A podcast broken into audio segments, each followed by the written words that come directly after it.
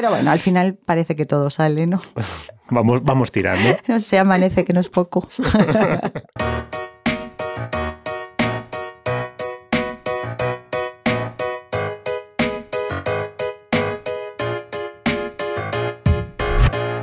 Hola, bienvenidas y bienvenidos a Uniendo Puntos, un programa dedicado a conocer a las personas que habitan y dan sentido al mundo educativo.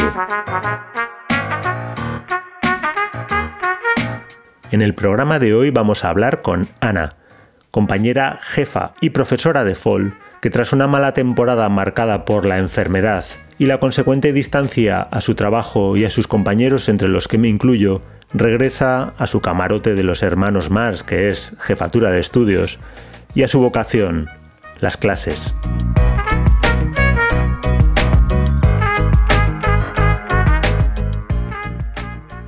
Y empezamos temporada con una compañera y amiga, jefa de estudios adjunta del centro desde el que hablamos, mujer delgada, morena, alegre, enérgica y que el curso pasado nos dio un susto del que, bueno, si te parece, hablamos luego. Vale, me parece. ¿Te parece Buenos muy días.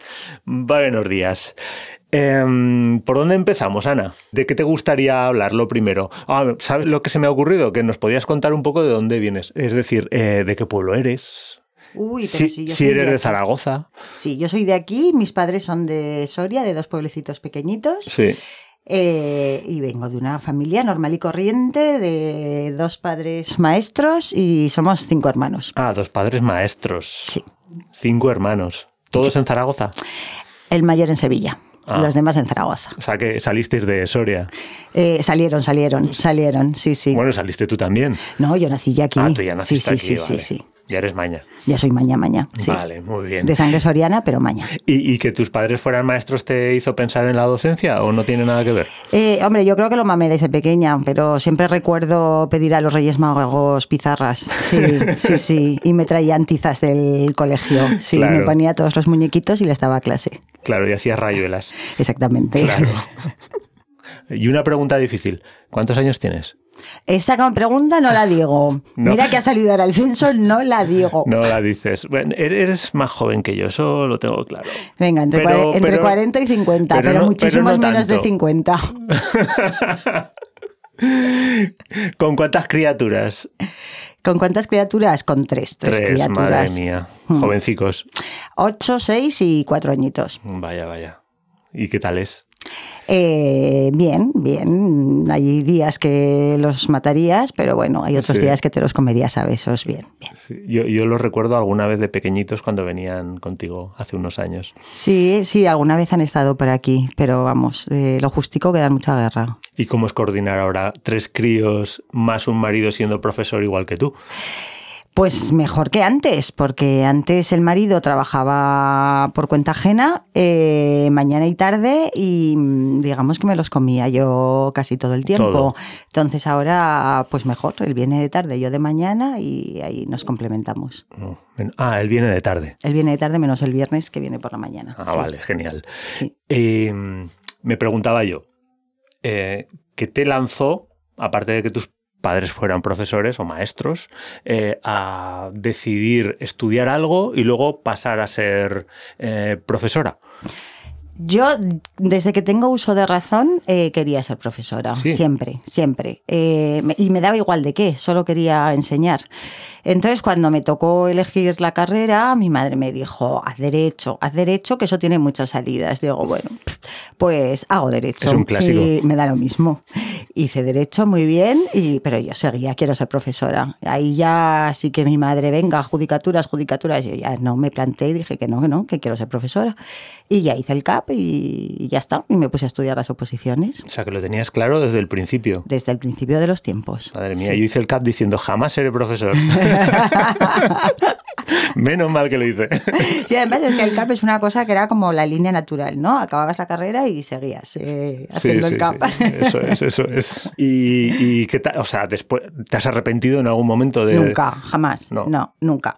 Eh, alguna vez he dicho, uy, igual hubiera estado mejor con niños, eh, pero no, no. En el fondo me gustan los, los adolescentes. Sí. Además no tienes, los que te conocemos, no tienes la imagen esta de, de profesor que se aburre. O sea, se te ve la energía en, en- en, todo, ¿no? Bueno, o sea, sé. yo creo que, que te da marcha eh, el dar clase y, y te sigue dando marcha. Sí, Me imagino que igual que al principio o...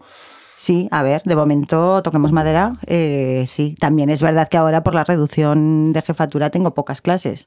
A lo mejor si tuviera 20 horas lectivas Mm, estaría... 20 horas de mm, pizarra. Exactamente, estuviera, te, lo- te diría otra cosa, pero bueno, de momento sí, muy bien. Además se llamaban así, ¿no? Antes siempre se decía 20 horas de pizarra. De pizarra. Y Pero- la tiza, es que a mí me gustaba la tiza. Ah, ya. O sea, el encerado con su plataforma arriba y venga, ese poder que te da. Sí, ahora el, el PowerPoint todo. que no mira nadie. ya. Exactamente, sí. Sí.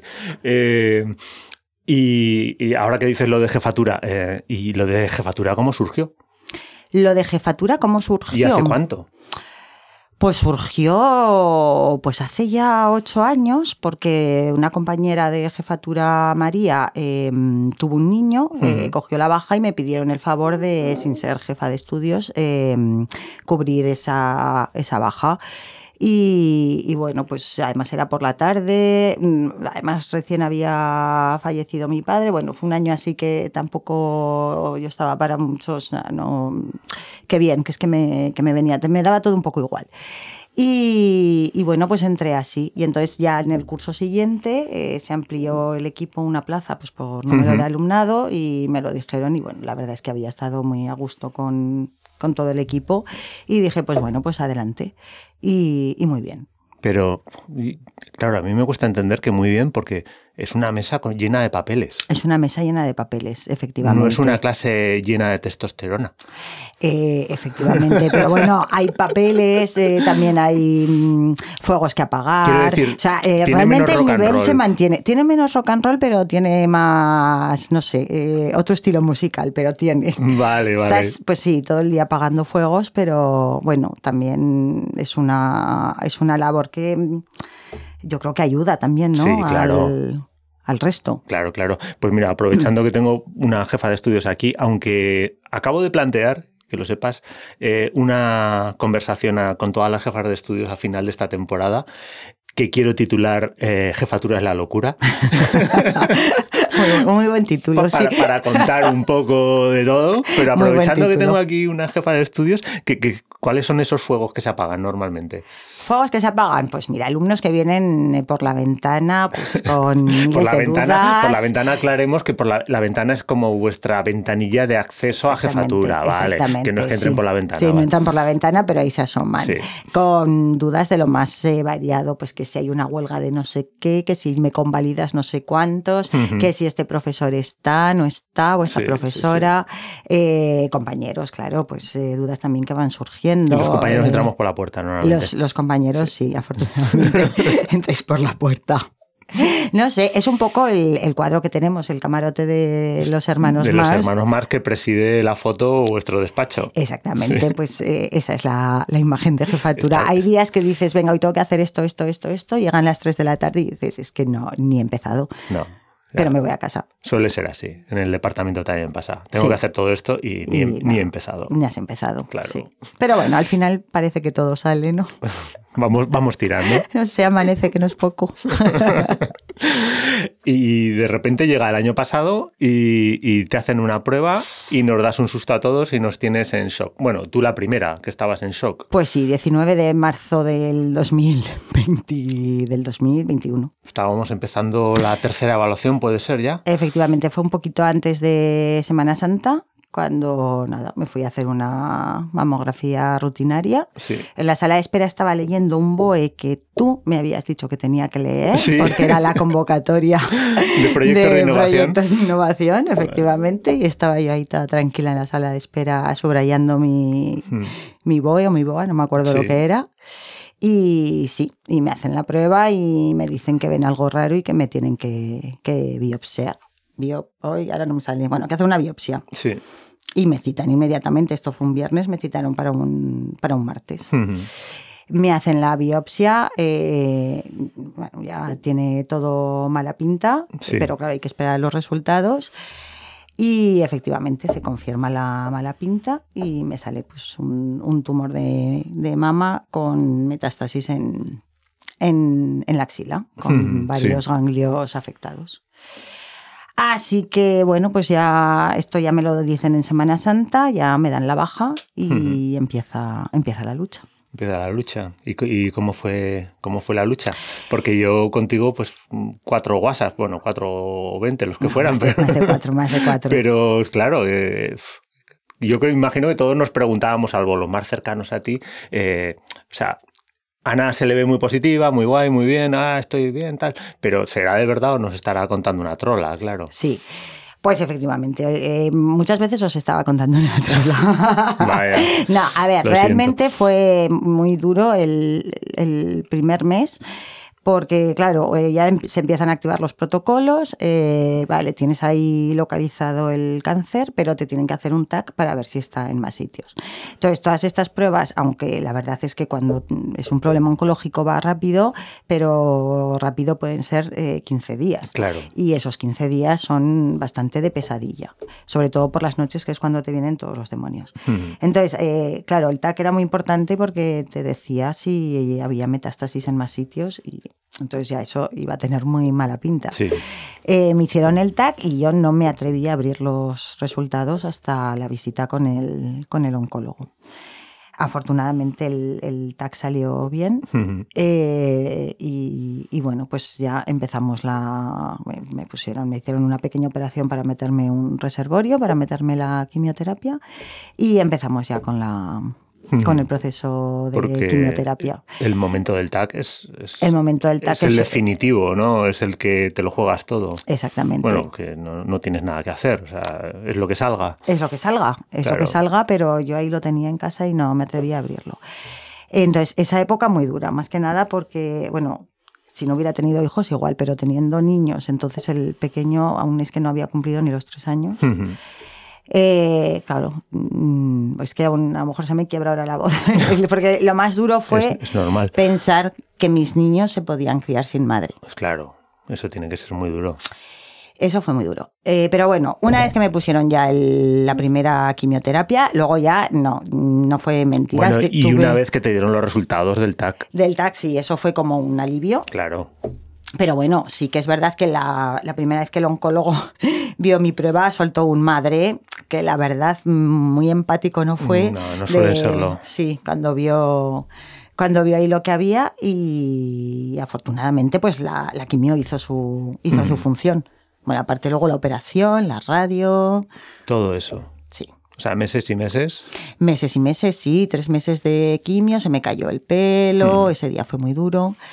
Eh, me tuve que comprar una peluca, evidentemente, porque tampoco quería que mis niños me vieran sin, pelo. Eh, mm, bueno, eh, esos tres meses, sí, claro, después de cada quimio yo me quedaba hecho tres, cuatro días. ¿eh? Luego ya intentaba remontar porque ellos no me, no me vieran mal, pero sí que tres o cuatro días, pues lo típico de las películas. O sea, estás ahí mal, mal vomitando con mala gana, no te puedes ni menear, con poca fuerza. Sin hambre, me imagino. Eh, claro, no, no, no puedes comer. Yo, pues sí, empecé con el. Yo pesaba cuando empecé, normalmente suelo pesar 49, 50 kilos, me quedé en 44 kilos, sí parecía, yo luego lo decía de broma, digo, pero entre el calva eh, y delgada, digo, es que he pasado por, primero parecía de un campo de Auschwitz, luego cuando empezó a salir un poquillo de pelo y parecía un poco una represaliada roja de estas que rapaban la cabeza y luego les empezaba a salir y seguían así con mala pinta y luego ya, no sé, luego ya tenía más, más tipo vasca, ¿no? Más con flequillo así. Ya, sí, sí, sí, sí. sí. ¿Te hacías fotos para, para, para recordarlo? No, no quería recordar eso. No, no, no, no, no. De hecho, tuve el bautizo de mi sobrinico pequeño, me quisieron hacer madrina, pero no estaba yo para eso, no quería tener ningún papel protagonismo. Hicieron unas fotos que no, no porque me veía un poco desfigurada. Me tuve que empezar a pintar las cejas porque también perdí el pelo en las cejas. Sí, la imagen muy buena no era. Ahora las llevas llenas de pelo. Ahora las, es que ahora no me depilo, vamos, ni, no me quito un pelo. Ahora todo mío. Exactamente, ahora parezco un oso. Qué bien. ¿Y, ahora qué hacen? ¿Te, van haciendo pruebas de seguimiento cada cierto tiempo? Sí, ahora, bueno, el jueves pasado, el día 3 de noviembre, acabé el último gotero, porque después de la quimioterapia, la mala, la quimioterapia buena. Buena porque no te, no te genera efectos secundarios, no tienes que estar en la cama. Sí. Operación, eh, radioterapia otra operación y 14 goteros de inmunoterapia. Sí, señor. Eh, ahí, pues ahora podemos decir que, bueno, me tienen que hacer ahora una resonancia, pero en principio estoy limpia. Y sí, ahora de momento cada tres meses eh, hay visita oncológica y luego los efectos secundarios que esto puede traer, por ejemplo, de corazón, que en principio está bien, pero Ya, hay que... Hay que cuidarlo. Sí, hay que hacer la ITV cada tres Sí. meses. ¿Y, y esto puso en guardia a tus hermanos por si fuera algo genético o algo Sí, así? me hice, un, me hice una prueba genética, Ah. hombre, y por mi hija, porque además mi suegra Además, también claro. había tenido cáncer de mama. Y Yo ya solo pensaba en que a mi niña, cuando llegara a los 18 años, le hacía la mastectomía Sí, y sí, por todo. Pero bueno, afortunadamente no. El test genético dijo que no, que no era, que no era genético. había sido algo particular tuyo y. y- y Efectivamente, está, sí. pues. Es que no te saben decir las causas. Ni Ah, el tiempo que eso llevaba allí, ni... Sí, sí, sí, sí. No, en teoría yo no tenía, o sea, porque además se supone que si das eh, lactancia reduces las posibilidades. Bueno, yo he dado pues al mayor 15 meses, a la niña 16 y al pequeño dos años y pico. Ah, o sea, venga. que a mí ya lo de las probabilidades, digo, mira, no me hables de siempre proba- queda un puñetero no me hables de resquicio. probabilidades, Sí, exactamente. madre mía. sí. Bueno, y ahora Pero ya, bueno. y ahora ya, ahora ya, a seguir siendo profesora. Ya, ya está, seguir siendo profesora. A ver, sí, que nunca ha dejado de serlo. Rock and roll. Ahora ya, exactamente, rock Sí, and roll. Sí, al aula. A ver, ahora ya te queda el miedo en el cuerpo Sí. Y eso es lo que te queda, el miedo en el cuerpo, hombre, y algún efecto secundario, pero bueno, pues como el que le duele la espalda o como el que tiene migrañas o como el que tiene lo que sea, Sí, ya está. y el efecto secundario es no, no es del cáncer, es de la medicación que te han metido. Es eh, de la medicación y es de la operación. A mí al quitarme ganglios, Ah. Claro. la axila se me quedó afectada. Entonces, bueno, llevo una malla que me va quitando, o sea, que me, que me protege y que me alivia.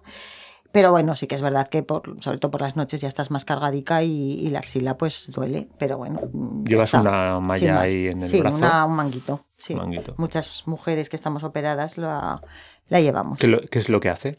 Pues lo que hace es como eh, los ganglios no te hacen bien la... mm, O sea, todo el sistema linfático se ha visto afectado. Sí. Digamos que te presiona y que te hace un poco esa función. Ayuda a esa no función. lo sé, esos me han explicado. A mí en la vida práctica lo que me hace es que me, que me alivia el, Hmm. el dolor. Ah, muy sí, bien. sí. Sí, sí, todo tiene solución. Bueno, sí, hombre. De todas sí. formas, esto yo hablaba con una médica y le decía, este cáncer de mama que está además tan, tan extendido, una de cada ocho mujeres en teoría eh, van a padecerlo, le tendrían que cambiar el nombre. Sí. Está. ¿Qué nombre? tendría- no sé, el nombre que se inventaran, un nombre de estos técnicos que se inventan los Ah, médicos. un nombre técnico. Tienes un... lo que Sí. sea. Punto. Porque, porque es que es una palabra que te lleva, o sea, lo primero que piensas es en la muerte. Sí, porque está muy cargada ya, demasiado cargada de significado, ¿no? Y no, y el cáncer de mama, eh, afortunadamente, en la mayor parte de los casos, se cura. Sí, sí, sí. Sí, sí. Y ya está. Y es más fácil que me mueras de otra cosa que, que de eso. Sí. Y bueno. Bueno, pues ahora cruzar la calle con cuidado para no Exactamente. morir de otra cosa. Sí, eso pienso a veces. Digo, joder, de un accidente, digo, joder, No. después de todo. Después de todo no ser imagínate, tan pues, tonta de exactamente. morir Yo qué por una sé, tontería. sí, porque te cae una maceta en la cabeza, imagínate. Así es la vida, así es la vida. Siempre al límite. Sí, sí, sí. Bueno, Ana, pues yo creo que podemos ir, ir cerrando. Sí que me gustaría que si tienes, yo qué sé, esta experiencia te ha tenido que, que- que dejar algunas cosas claras o si, si quieres hacer cualquier reflexión moraleja o lo que tú quieras, como si quieres eh, poner Sí. un chiste sobre todo esto, me da lo mismo, una que soy, soy muy mala contando chistes. Bueno, pues por un lado todo el apoyo recibido y no es porque, bueno, lo dije el primer día en el claustro, pero me quedé corta, lo que pasa que soy mala expresando los, los sentimientos. Pero bueno, las muestras de apoyo de, todos vosotros, eh, increíble, que a veces no podía ni, ni corresponder a esas muestras, pues porque, porque estaba muy bajica a Sí. veces de, de moral.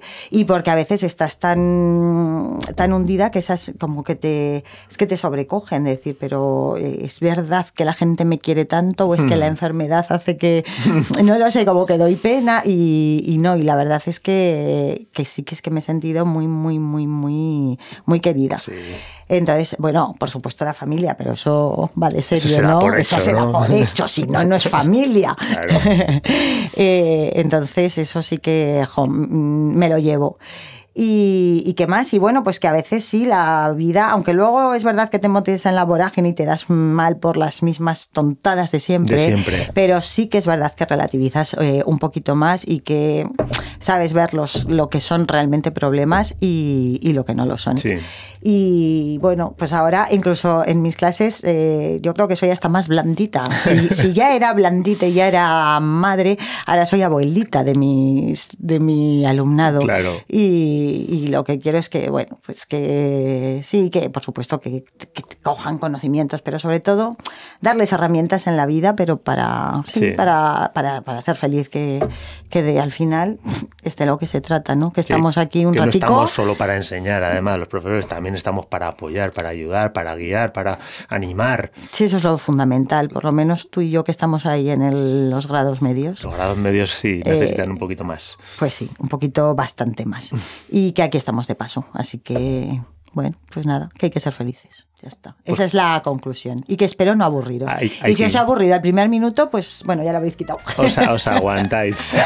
y si habéis llegado hasta aquí, pues a la enhorabuena.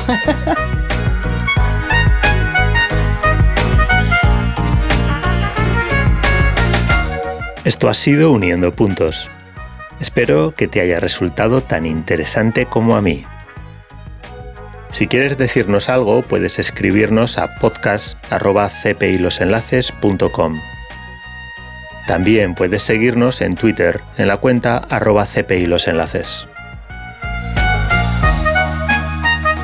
Salud.